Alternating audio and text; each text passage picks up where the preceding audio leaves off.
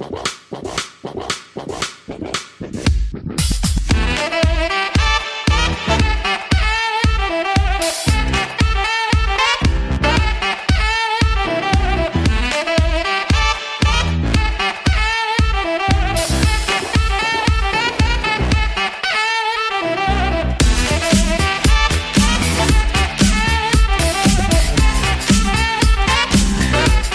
The Pick is in! Olá, meus amigos, eu sou o seu host Felipe Vieira. Estamos mais uma vez aqui nesse podcast maravilhoso, chegando no podcast 69. Dave, será que o Gronkowski ia gostar desse podcast? Ah, 69, e assim. Aliás, todos nice. gostam. todos gostam do podcast, né, do On The Clock. Só quem não ouve ainda tá, tá perdendo tempo. Então façam propaganda para os seus amiguinhos, é, digam para, para, se, para escutar o podcast do On The Clock que vale a pena.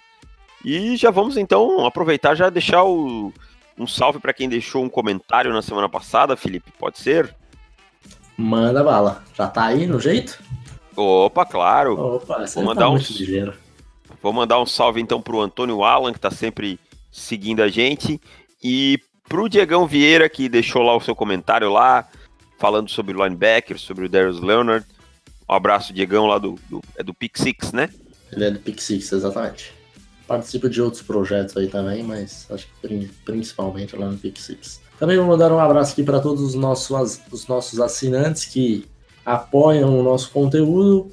Um abraço para o Pedro Pereira, para o José Ortiz, para o Matheus Queiroz, para o João Talhofer, para o Henrique Bulho, para o Joseph e para o Thiago Arsandi, um abraço para todos vocês, obrigado por apoiar o On The Clock. O On The Clock só graças a vocês. Um grande abraço. E se você não é assinante, o que, que você faz, Davis? Você vai lá e assina. Tem plano mensal, tem plano trimestral, tem plano semestral, tem plano anual e o plano anual ganha o guia do On The Clock, tá? Ganha o guia uhum. do On The uhum. Clock e sempre, quanto maior o plano, maior é o desconto, né, meu amigo? Porque quem quer rir tem que fazer rir. Então Exatamente. a gente faz então, vai lá, assina, entre lá no theclock.com.br, assine. É, ah, não tenho cartão de crédito, pode ser depósito, fala comigo, fala com o Felipe nas, no Twitter, nas redes sociais aí, a gente dá um jeitinho, sempre tem como resolver. Exatamente. E falando em guia do On The Clock, nós já estamos preparando o guia, já começamos a mexer em algumas coisas que sentimos falta na, no guia passado, estruturar algumas outras coisas. E em outubro já começamos a escrever sobre alguns prospectos, né? Lógico que depois, quando tiver todos os jogos, a gente revisita os, os o, o, conteúdo que nós fizemos. Mas o processo já, já começou, já começou e eu estou empolgado. Eu também estou, nós já cadastramos aí é, 90 e poucos prospectos já cadastrados no sistema é, que são cadastrados um a um, é só para o pessoal entender, a gente tem um sistema que a gente vai lá, coloca o nome, pá, pá, pá, e depois vai escrever sobre o prospecto. Então a gente deve cadastrar uns 300 e poucos esse, esse ano, e depois aqueles que vão surgindo e tal. Mas em, em outubro aí espero já estar tá com alguns reportes bem encaminhados para depois só, só serem revistos, né? Acho uhum. que tem, tem alguns nomes aí que já, já estão na mira fortemente para ter para serem os primeiros reportes. Você quer dar uma palhinha de alguém, Felipe? De algum nome que você acha que vai ser um dos primeiros? Olha, é um dos nomes que é, eu quero muito fazer, e eu imagino que deve ser um dos meus primeiros a fazer, que será Byron Murphy, de Washington. Ah, que vem jogando muito bem, por sinal, verdade. Que vem jogando muito bem, é um dos meus garotos para essa temporada, assim, de... Quando eu vi o tape dele no ano passado, já, já tive uma leve paixonite. E nesse, nesse ano também nos três jogos, jogou muito bem contra a Utah no fim de semana, jogou muito bem, né? teve quatro passes desviados. Então, um cara aí que tem um, um bom skills apurado que mostra nas estatísticas. Eu já estou de olho, obviamente, no Justin Herbert, com quem eu já tenho um, um affair de longa data, mas é, quem tem me seduzido é o, é o meu neto, né? Filho do meu filho. É, filho do meu filho. É, se o Minka era meu filho, não. Era no, no, na, no draft passado, nesse é o Deontay Thompson, que é o safety de Alabama, que tem me encantado bastante. Eu quero ver agora ele nos big games da, da SEC, da SEC, né? Uh, esse, esse final de semana, semana tem, tem um boa, grande, hein? né? Contra Texas. A&M. Contra É, o Lemis, ele foi muito bem, né? Contra o. Lemis, ele foi muito bem. Mas quero o Lemis esse não é um... Quero Pode muito ir, ver esse jogo contra Texas A&M, porque o Kellen Mond, no segundo tempo, contra a Clemson, né? jogou muito bem. Deu um calor danado, é verdade. Deu, deu. Saindo do pocket, lançando em movimento, né? Uhum. achando sempre o recebedor e tal. Vamos ver contra a Alabama. E assim, contra a Clemson, enfrentou uma talvez a melhor linha defensiva da, da NCAA, né, cara? Sim, Não é fácil sim. você você ganhar tempo contra aquela linha. Então, teste danado para Alabama e para e pro Deontay Thompson também. Só lembrando que Texas A&M esse ano tem o Jimbo Fisher, né? Não é um treinador qualquer. Não é Uhum. o não é o Zequinha da esquina. Então, para ele complicar o jogo muito mais é é um tapa. Será que o Jingo Fisher finalmente terá a primeira vitória de ex-assistente do Saban em cima do Saban? Ah, Ah, a minha aposta é que não. Eu também acho que não. Vai ser difícil algum ah, chegar um momento, mas assim, eu acho que o Jimbo Fisher é, ele vai encaminhar a Texas A&M para ser um dos grandes times nas próximas temporadas. Então, de repente, daqui que um ou dois anos, pode ser que é seja mais real a possibilidade. acho que em um a dois anos aí a gente vai estar falando um programa aí que vai estar no top 5, 7 da, do, do Uhum. college football, assim como Alabama figura há tanto tempo, como o Clemson tem conseguido se sustentar, como o Georgia voltou a ser um programa grande, né? Voltou a estar lá no topo e tal. Exatamente. Mas vamos para o podcast de hoje. Novamente aquele padrão que a gente segue já há algum tempo. Selecionamos alguns prospectos e vamos falar fa- falar deles. É, você quer começar, David? Você tem algum? Você escolheu de que maneira esses prospectos? Cara, foram jogadores que me chamaram a atenção nos últimos jogos.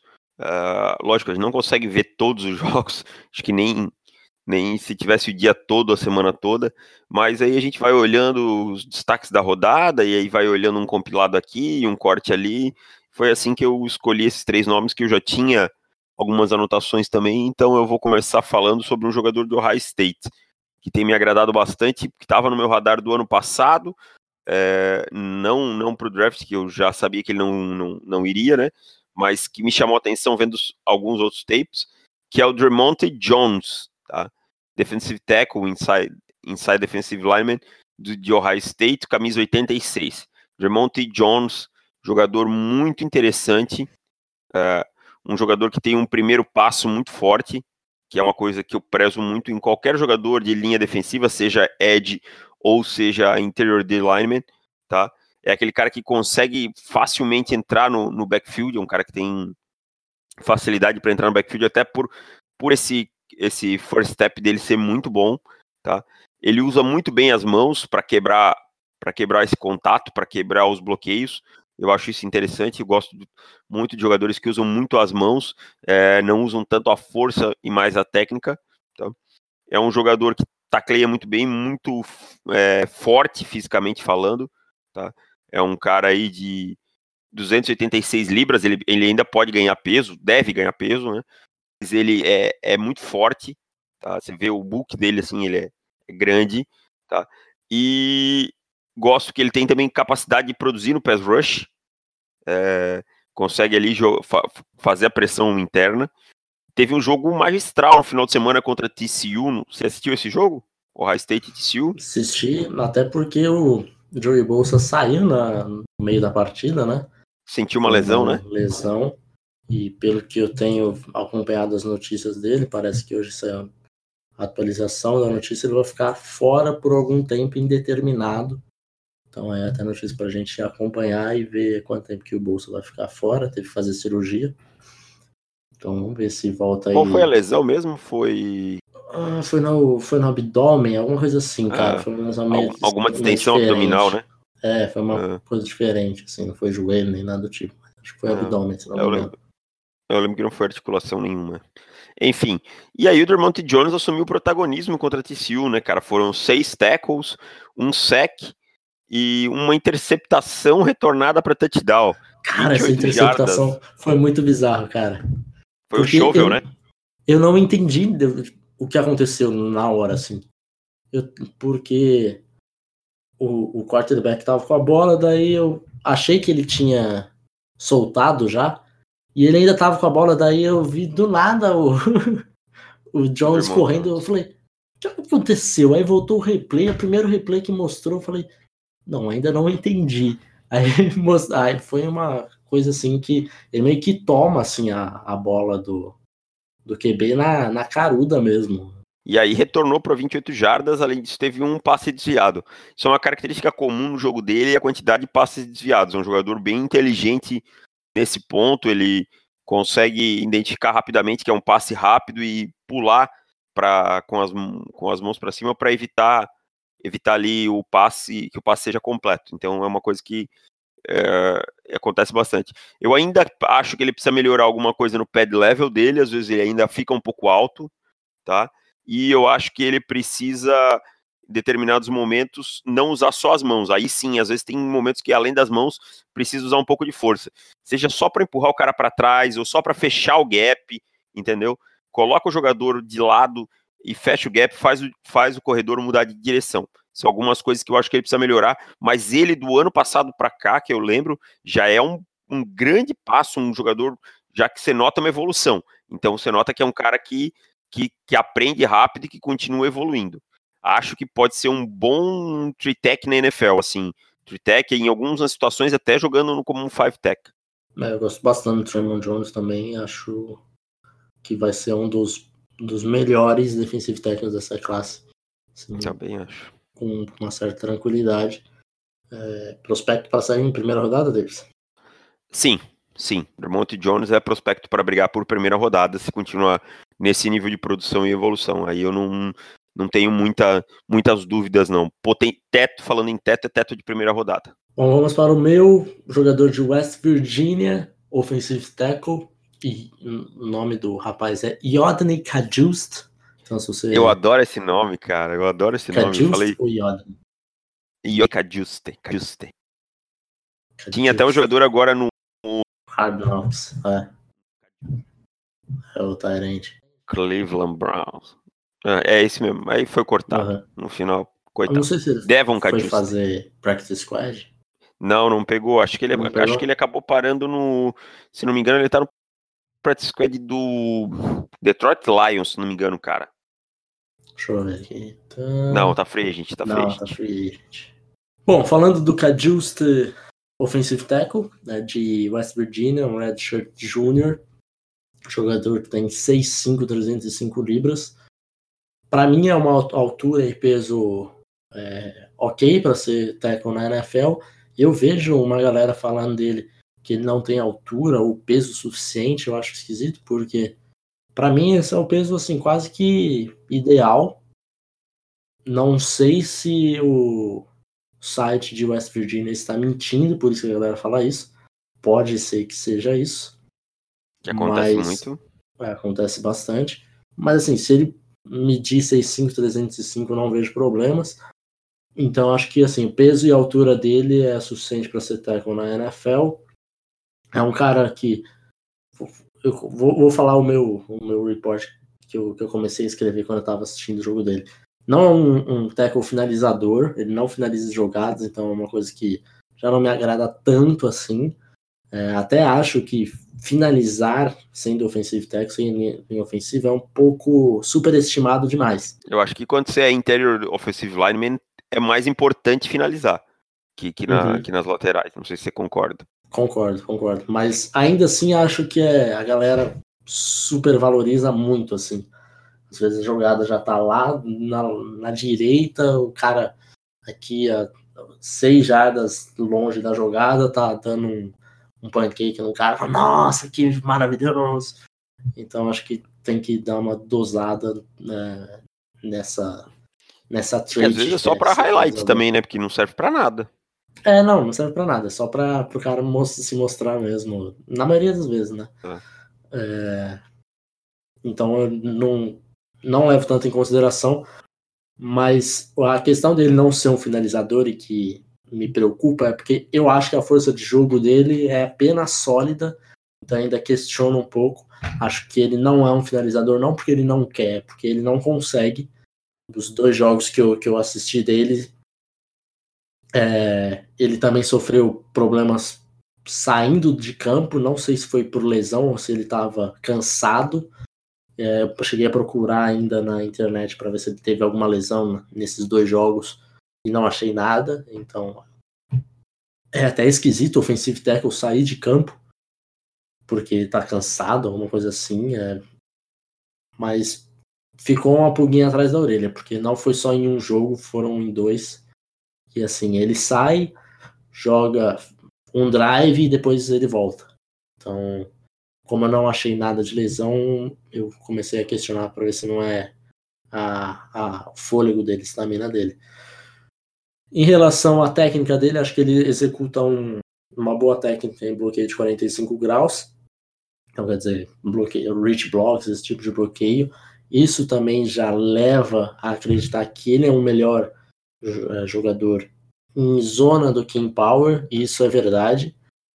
Tanto tanto que ele, ele não tendo essa, essa força dele, fica até mais, mais claro de você ver, porque você tem claramente dois tipos de tackles. O tackle mais forte, aquele que, que joga com neck pad e faz o pull e arrebenta é. o cara que tá, tá passando na frente. E tem aquele tackle um pouquinho mais leve, que eu acho que é o caso do, do Cajusto, que tem um, um, um footwork ajeitadinho, quando faz o, o pass pro faz, sai, sai direitinho, tem uma explosão legal, mas eu acabo questionando um pouco a sua força do punch, a sua força de jogo mesmo. E eu, eu achei interessante que ele é um cara muito inteligente e ele sabe exatamente o ponto de soltar o bloqueador para não ser configurado holding.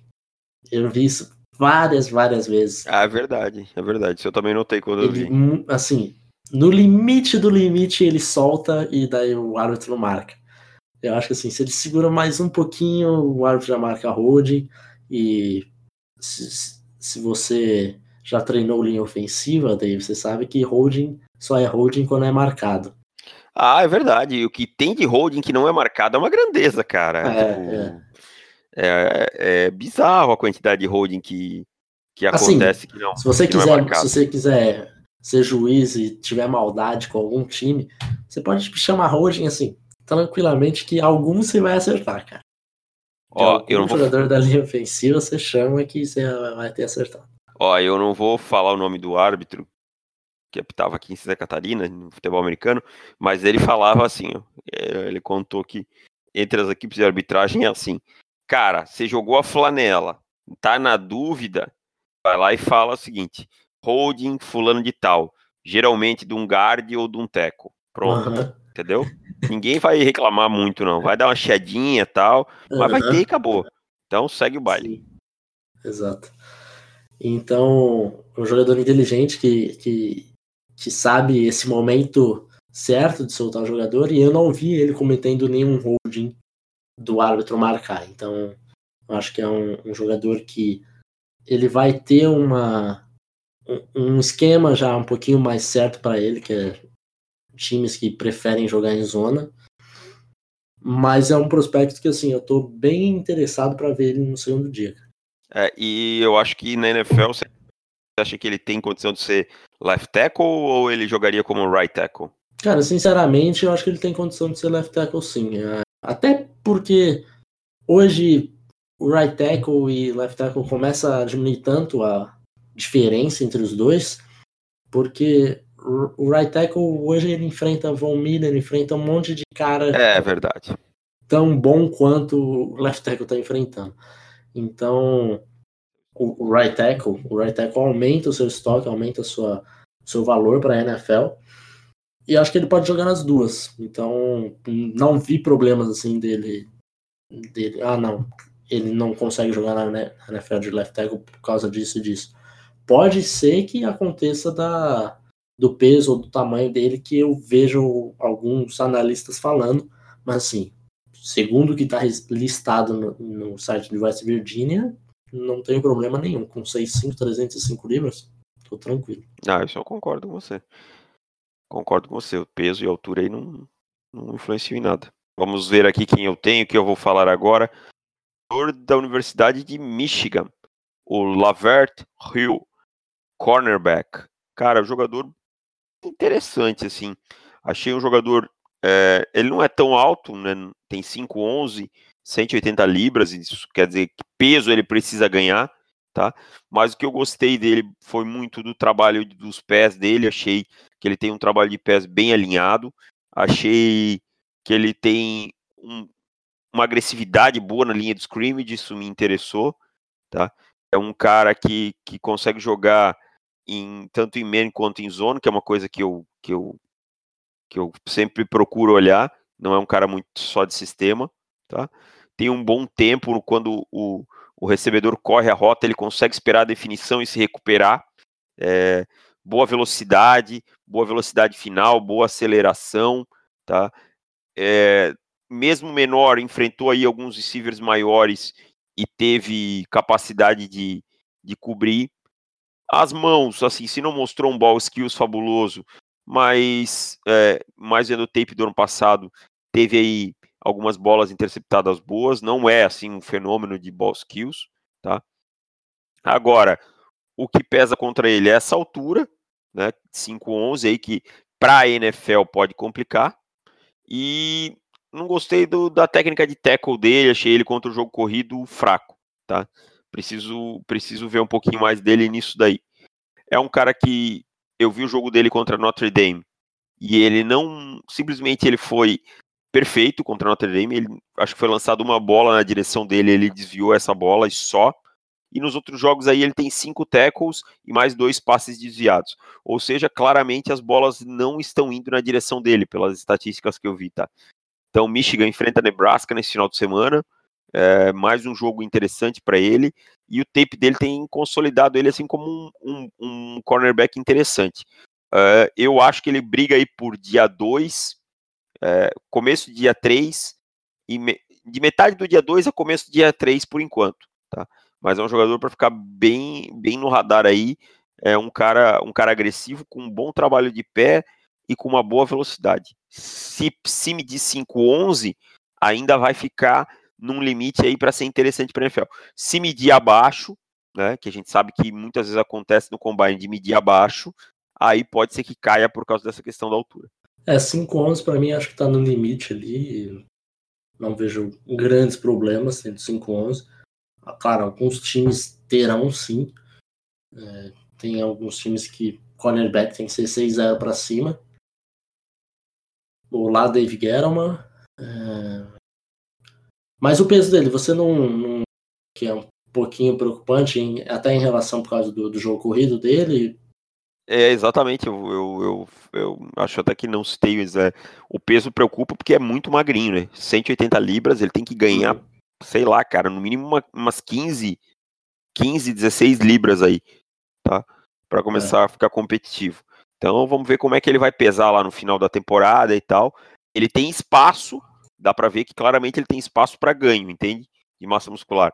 Ele não é aquele cara é, comprido que você sempre vai ver ele magrão. Não, ele tem espaço para ganho de massa muscular. Espero que ele esteja trabalhando nisso daí, que é uma coisa que pode derrubar ele um pouco. Ó, 5'11, ah, o, o, o Chris Harris Jr., que joga no Denver Broncos, tem 5'10, tá? Claro, o Chris uhum. Harris é um jogador é, acima da média. Sim, sim.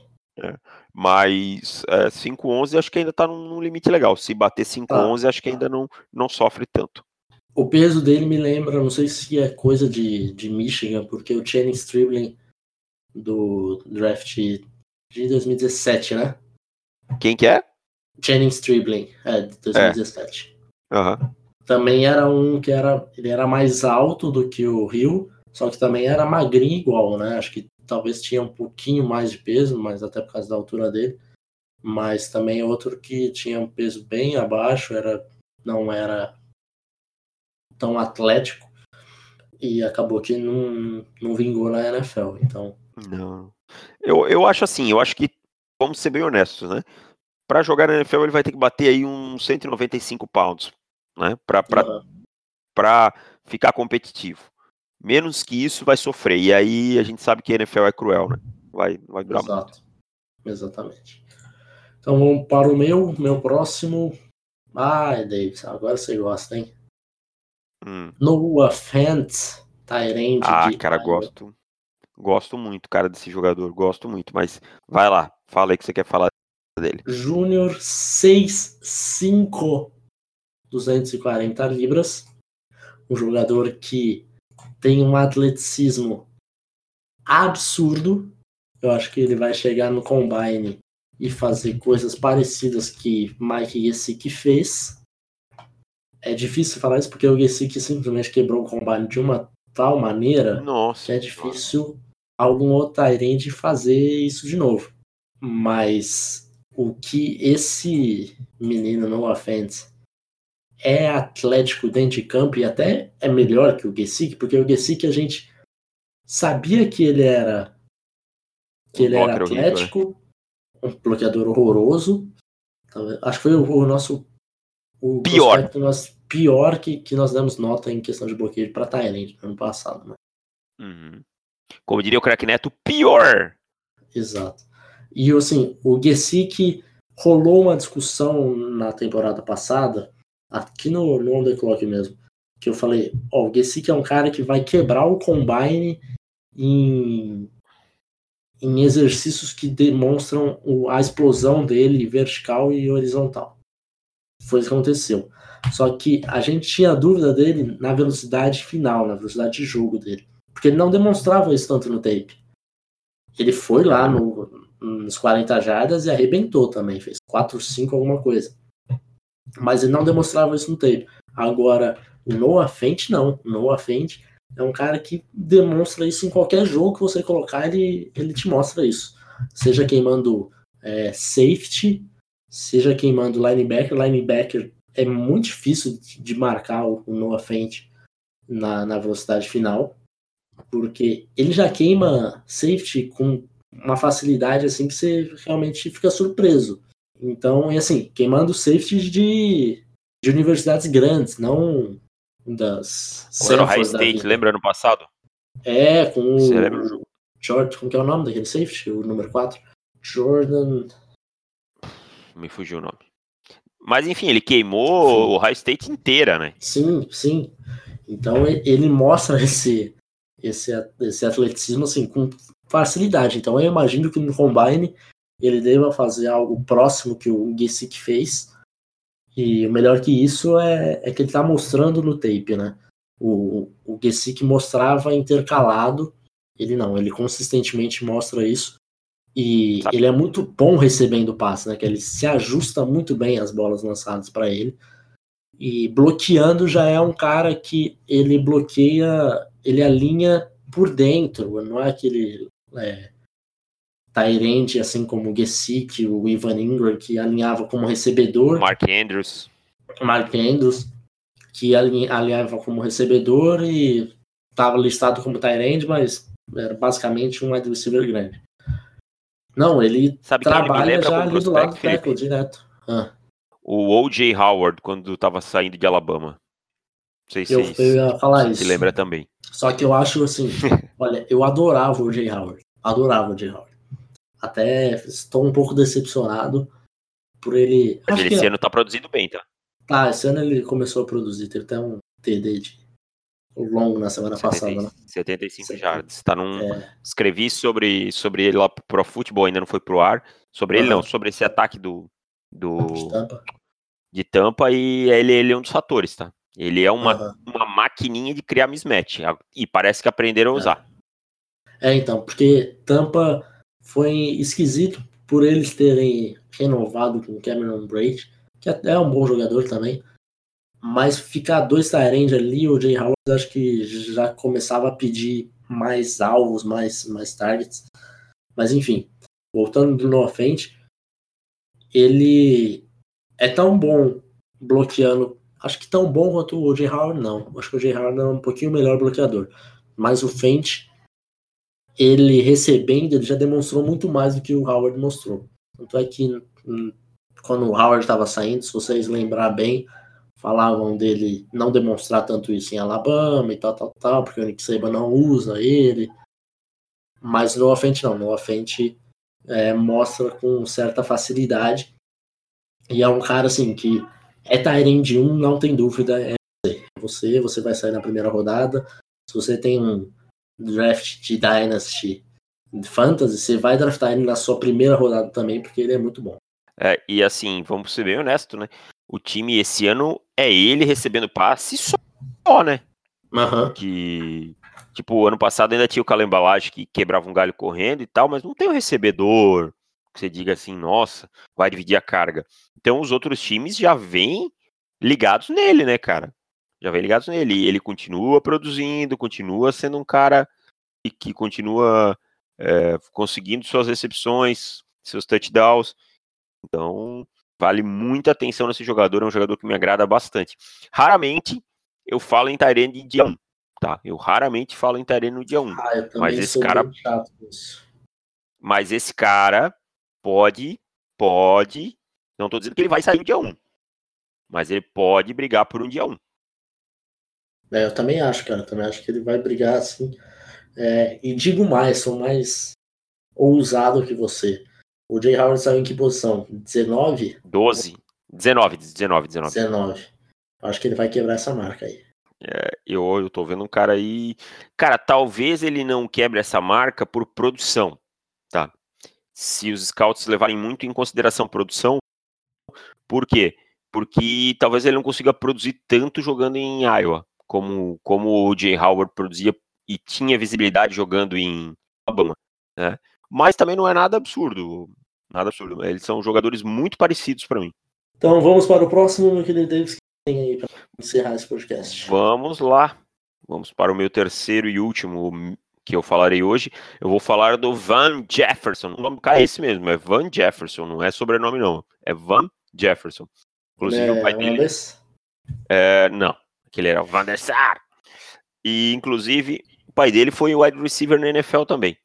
Jogou no Detroit Lions. É, Van Jefferson joga na Universidade da Flórida, jogador de 6'2", 192 libras. É, veio transferido esse ano da Universidade de Ole Miss. Tá? É, acho que estava perdendo um pouquinho de espaço lá com o A.J. Brown, com o Metcalf lá, Metcalf lá, e aí optou por ir para a Flórida. É, primeiro fato que já prova que ele é um bom jogador é que ele tem conseguido jogar bem, mesmo o quarterback sendo o Philip Franks. Isso já uhum. é um fato que faz o cara ser draftável de qualquer forma. É, é um jogador. Não, Sirene da corneta, né? Porque o, o Franks é horrível. Mas tudo bem. Tô sofrendo lá dois anos com ele, tava com a esperança que o Demilan me livrasse dele, mas tudo bem. Cara, o que eu gosto nele, extremamente inteligente, jogador que sempre, sempre acha os espaços entre as zonas, sabe? Aquele cara que não tem dúvida, parece que já leu a cobertura na linha de scrimmage, ou seja, identificou rapidamente, ah, ah é uma cover two e ele precisa sentar no meio das zonas ali. Ele vai lá rapidamente para lá, ele não, ele não titubeia, vai direto. Boas rotas, tá? É, boas quebras, detalhe, é, ajusta a rota, tipo, corta um passo para frente, corta um passo para trás, como precisa ser. Não é aquele corredor estático que a rota é 10 jardas, ele corre 10 jardas, corta para cima do cara e, e dane-se, entendeu? Tem um bom tamanho, é, as mãos são boas, tá? As mãos são boas, é, consegue sair bem do press coverage, que é uma coisa que eu achei interessante dele. E, assim, é um jogador que, que na, na red zone tem conseguido produzir, então, é, são coisas que, o, que, eu, que eu gosto nele. Além de tudo, ele bloqueia bem para o jogo corrido, o que é uma qualidade às vezes subestimada, mas que, que vale aí como um diferencial. Só não é tão veloz, não é aquele recebedor tão atlético, não é aquele cara que vai ficar queimando cobertura toda hora, tá? Não é um cara assim que você vai ver fazendo muitas big plays. Você vai fazer ele pegando a bola na mão, recebendo um passe de 5 jardas e correndo mais 70 na velocidade, ou que você vai ver ele queimando o recebedor logo ali na linha de scrimmage e recebendo o passe correndo também depois da, da, recepção ali e tal. Então, essas são as qualidades que ele não tem tanto. Ele não é tão veloz, ele não é tão explosivo. É um cara muito inteligente, com boas mãos, com capacidade de ser produtivo. Então, ele tem nesse ano até agora oito recepções para 127 jardas e três touchdowns.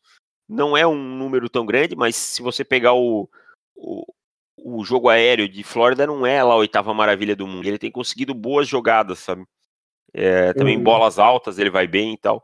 Então, Van Jefferson é um jogador interessante, sim, para mim ficar atento pro dia 3. Ele é júnior, tá?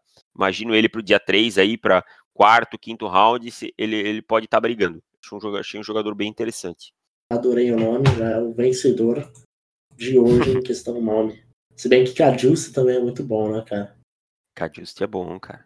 E aí, você ouvinte, você prefere Cajuste ou Van Jefferson?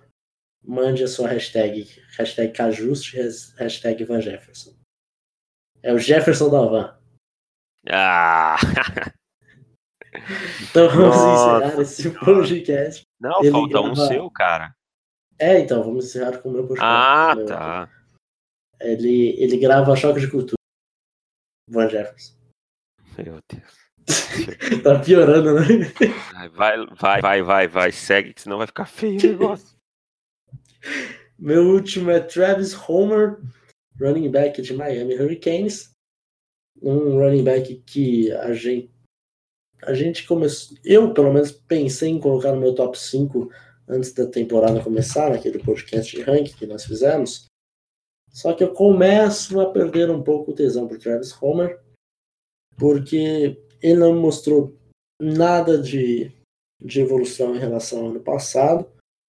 Basicamente é o mesmo jogador e começa a perder espaço até mesmo em Miami. O sophomore lá, o nome do sophomore, não lembro, mas já está começando a dividir carregadas assim a ponto que uh, ambos têm a mesma quantidade de número de carregadas. Então já começo a, a, colocar ele como um prospecto de dia 3, principalmente porque ele é um cara que não quebra muito tackle.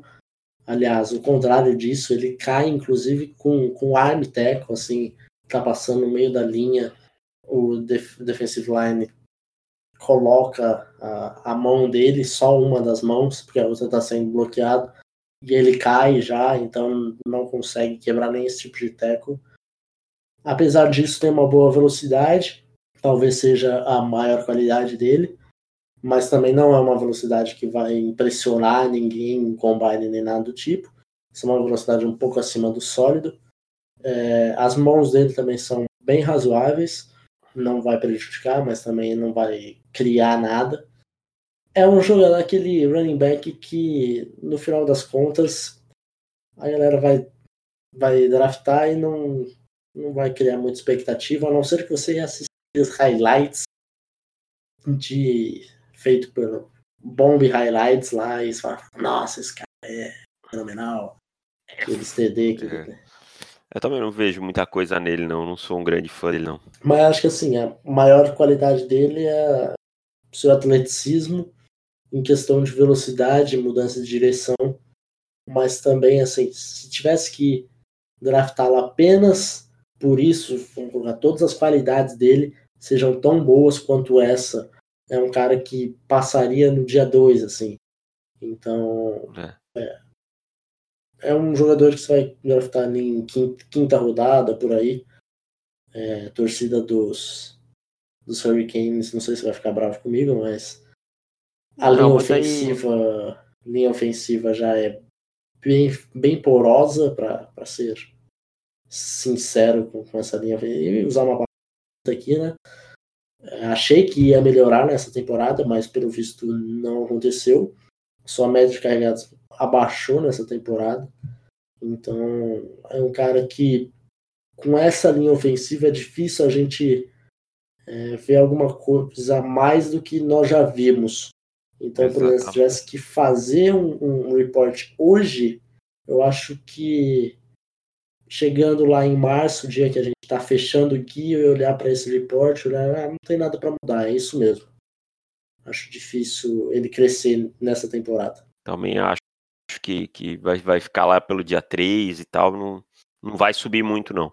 Vai ter que fazer um puta combine, alguma coisa assim para chamar atenção, senão ou, ou explodir agora no, no, restante da temporada e tal, mas se continuar nesse nível de produção, vai ter que brigar por dia 3 lá. Não, não tem muito, muito como ser melhor, não. Exatamente. Como esse podcast já está ficando grande, vamos para o nosso palpitões da semana? Sim. Felipe abriu três jogos de vantagem sobre, sobre mim e vamos palpitar e vamos palpitar o jogo de quinta também. Que estamos gravando antes. Que é 8 e meia, daqui uma hora começa o jogo.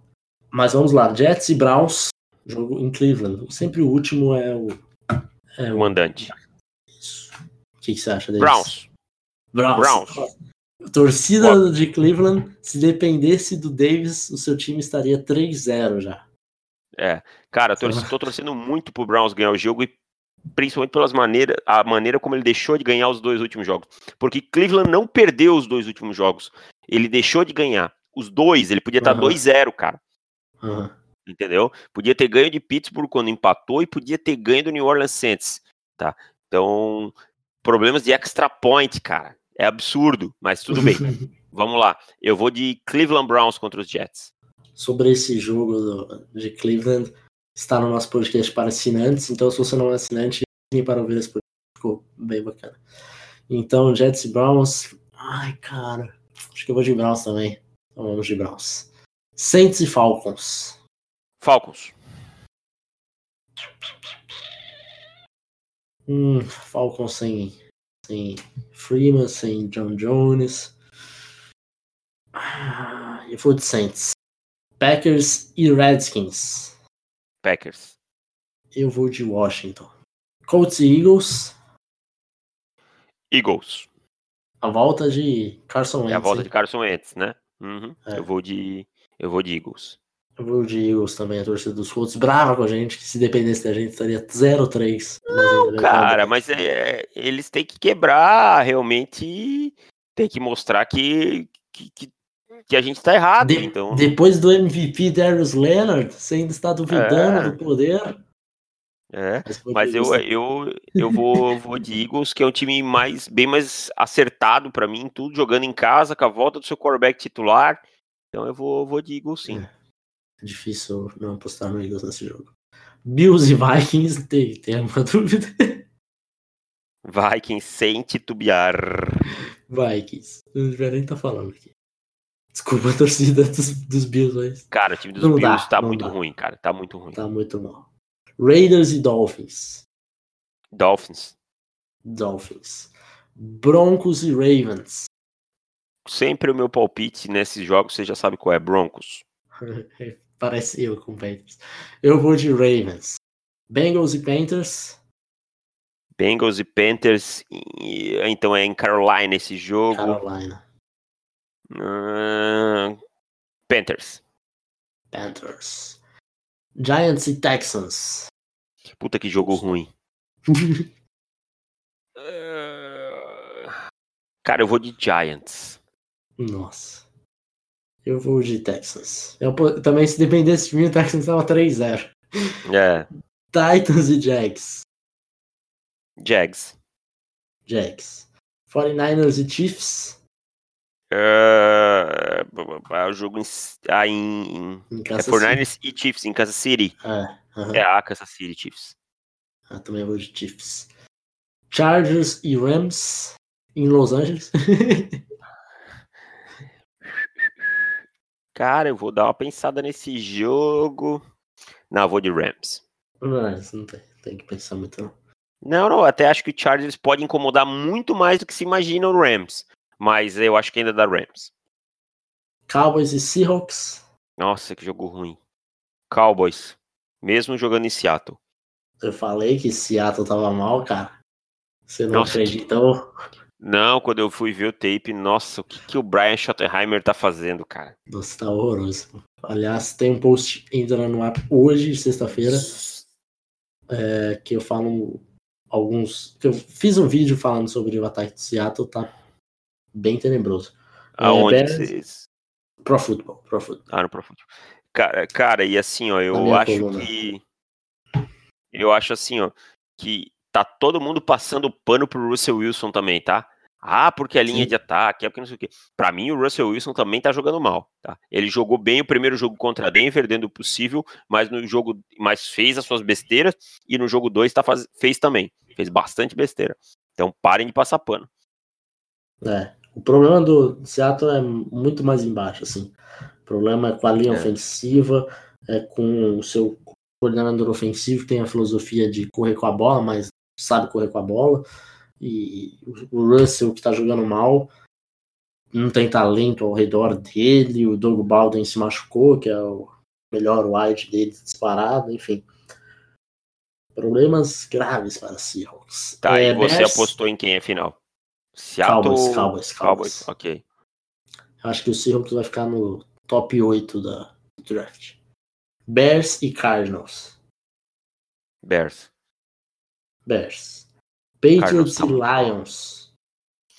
Patriots. Patriots vai estar tá reencontro aí de Matt Patricia. Steelers e Buccaneers no Monday Night. Esse Monday Night, quando a gente olhava antes de começar a temporada, a gente falava, nossa, esse Monday Night vai ser triste. Mas não, cara, esse Monday Night vai ser maneiro. Buccaneers. Bucks? Oh. Eu acho que vai ser um tiroteio monstruoso esse jogo. Eu também acho que vai ser um tiroteio, mas eu acho o seguinte: primeiro, a gente sabe que o Big Ben fora do Heinz Field não é o mesmo Big Ben, né? Uhum. A gente sabe jogar lá no, no Raymond James.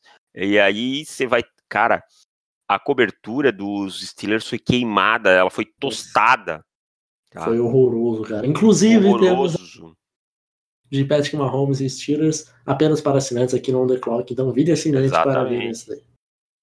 E é. assim, o que os Bucks mais estão fazendo nas duas primeiras rodadas, o que mais fizeram foi queimar coberturas, tá? Com o Deshaun Jackson, com o Mike Evans, com o Chris Godwin, com o Adam Humphries, com o O.J. Howard. Então esse time tem bastante talento. O Fitzpatrick está esticando o campo. Isso é uma forma de facilitar o trabalho para ele. Isso aí vocês podem ler lá no Pro Football, deve sair essa semana ainda, antes do jogo.